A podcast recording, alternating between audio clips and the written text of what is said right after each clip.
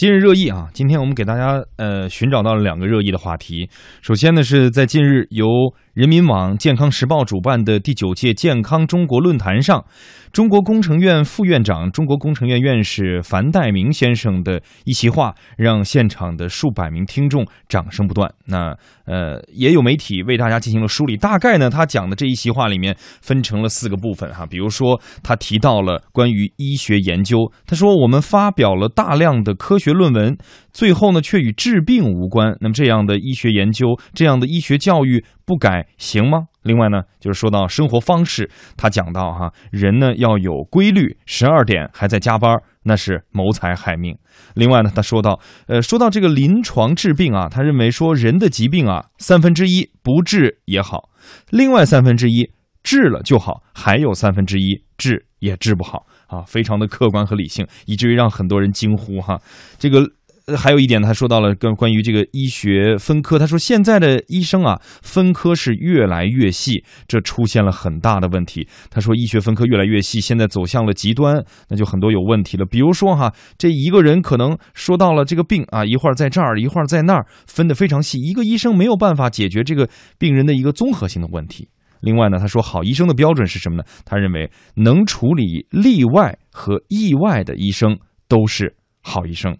呃，大概就是这样的一些内容。如果展开来了，还有很多的细节。那么他的具体的这个呃，等于是发言的内容，也都在我们的两位观察员手中。我们请出两位观察员，对于在这样的一个论坛上，哈，中国工程院院副院长、中国工程院院士樊代明先生的这些话，实际上被评为大实话，哈，呃，大家怎么看？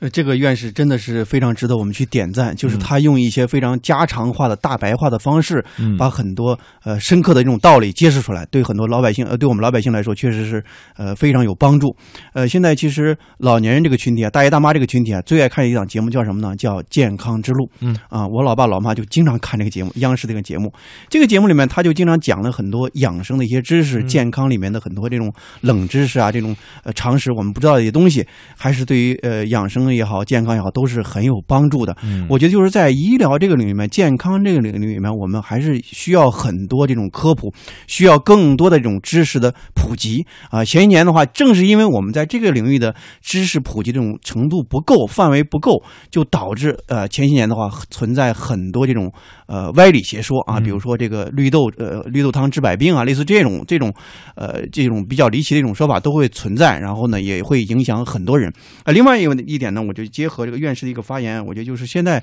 呃，我们常讲这个医改，医改其实我觉得最大的一个核心，我们还是要解放医生啊。过去的时候，其实我们的医改走过了一些弯路，呃，我们总是瞄准这个，呃，大家觉得看病太贵了啊，怎么解决这个看病贵的问题？把药价呢拼命往下降啊，最后降下降的结降那个药价的这种结果就是什么呢？有一些药，有一些疗效非常好的药，最后就不生产了。在北京的很多医院里，它有一种非常神奇的药，叫小药。药那个小药啊，价格很低，很便宜，而且呢，治病的效果非常非常好。比如北医三院，它有一种治那个呃这个腰椎间盘突出的那那么一种抹的那种膏药，那效果就非常好，而且很便宜，两三块钱。但是后来我再去要的时候，它就没有了。为什么没有了呢？它的生产厂家就没有积极性。所以说，我们要通过支付结构的方式。药价这个问题啊，一定不是越高越好，也不是越低越好，而是越合适越好。同时，我们要解放医生。你像在美国的话，他这个医和疗是分开的，就是你要看病，哎，没问题，你到医生的私人的诊所，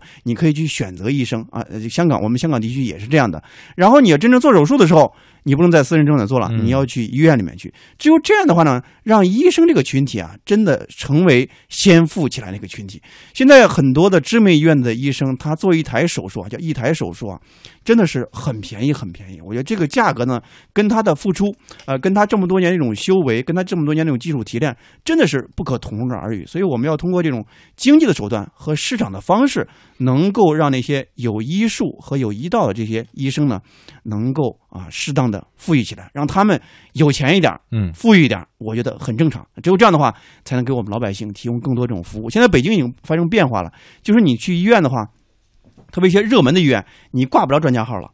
为什么挂不着专家号呢？你挂的是一个专家团队的一个号，然后专家团队对你进行初诊，啊，他判断你这个病情，说真的是需要看专家的话，然后再给你约专家，你就不需要挂号了啊，约个时间你就直接过来就可以了，就解决了我们看病难的问题。所以你看，我们过去的医改解决了看病贵的问题，现在我们重点攻克的一个难题就是看病难。嗯嗯嗯，好，你看张毅老师是从这个医改的角度哈来去分析院士的这些话。那其实，在网上大多关于这篇这个呃等于是发言内容的评论，更多集中在他说到的一些，比如说类似于呃呃我们生活当中遇到的疾病哈，三分之一不治也好，三分之一治了就好，三分之一治也治不好。比如说他说最常见的感冒，感冒是我们治得好的吗？那许多感冒不治也好，七天之后自然就自愈了啊。可是。那么多的罕见病到现在依然是没药可治的，类似于这样的话，呃，杨超老师怎么看？哎，我觉得其实，呃，人们对于医生最大最高的期待是什么？是神医，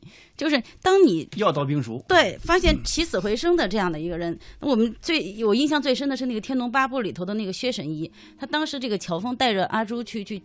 求助于他，哈，他就是号称是叫阎王敌，就是说这个人可以起死回生的，这个阎王都以他为敌。那么这样一个人，可是你看一看，今天发言的是谁？是中国工程院的院士，这样的一个，呃。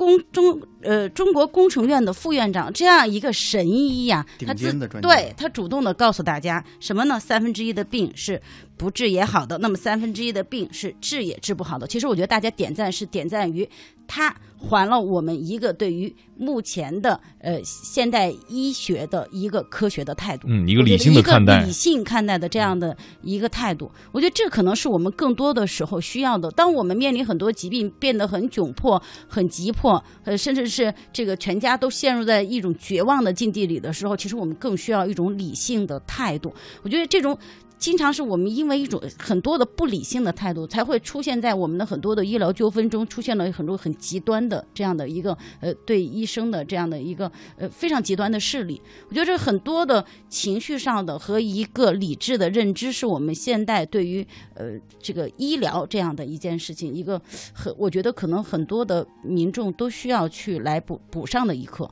所以对于这样的一个人，今天说的这个呃。工程院院士这样的一个医疗界的泰斗，他说出来的这样一个其实非常中肯的，甚至可能在我觉得在医学界可能很多人都觉得这就是个大实话，而且很不是说今天他才发现的，不是一个什么重要的这个这个呃医疗成果呀，或者是一个重重要的这这个理论来提出，其实就是一个大实话。我觉得老百姓可能呃需要来更多的。去了解我们现代医学的发展的一个目前的一个状况，去了解呃我们这样的一个真实的情况，所以可能在对面对疾病的时候，面对医生的时候，有一个更理智的这样的一个，甚至面对自己的疾病的时候，有这样一个理智的态度。所以呃，不要期待着说呃你哪一天真的是当你的至亲得了病的时候，你真的抱着他去找薛神医，去碰见一个阎王敌。我觉得这个可能是只能出现在小说和电视剧里头。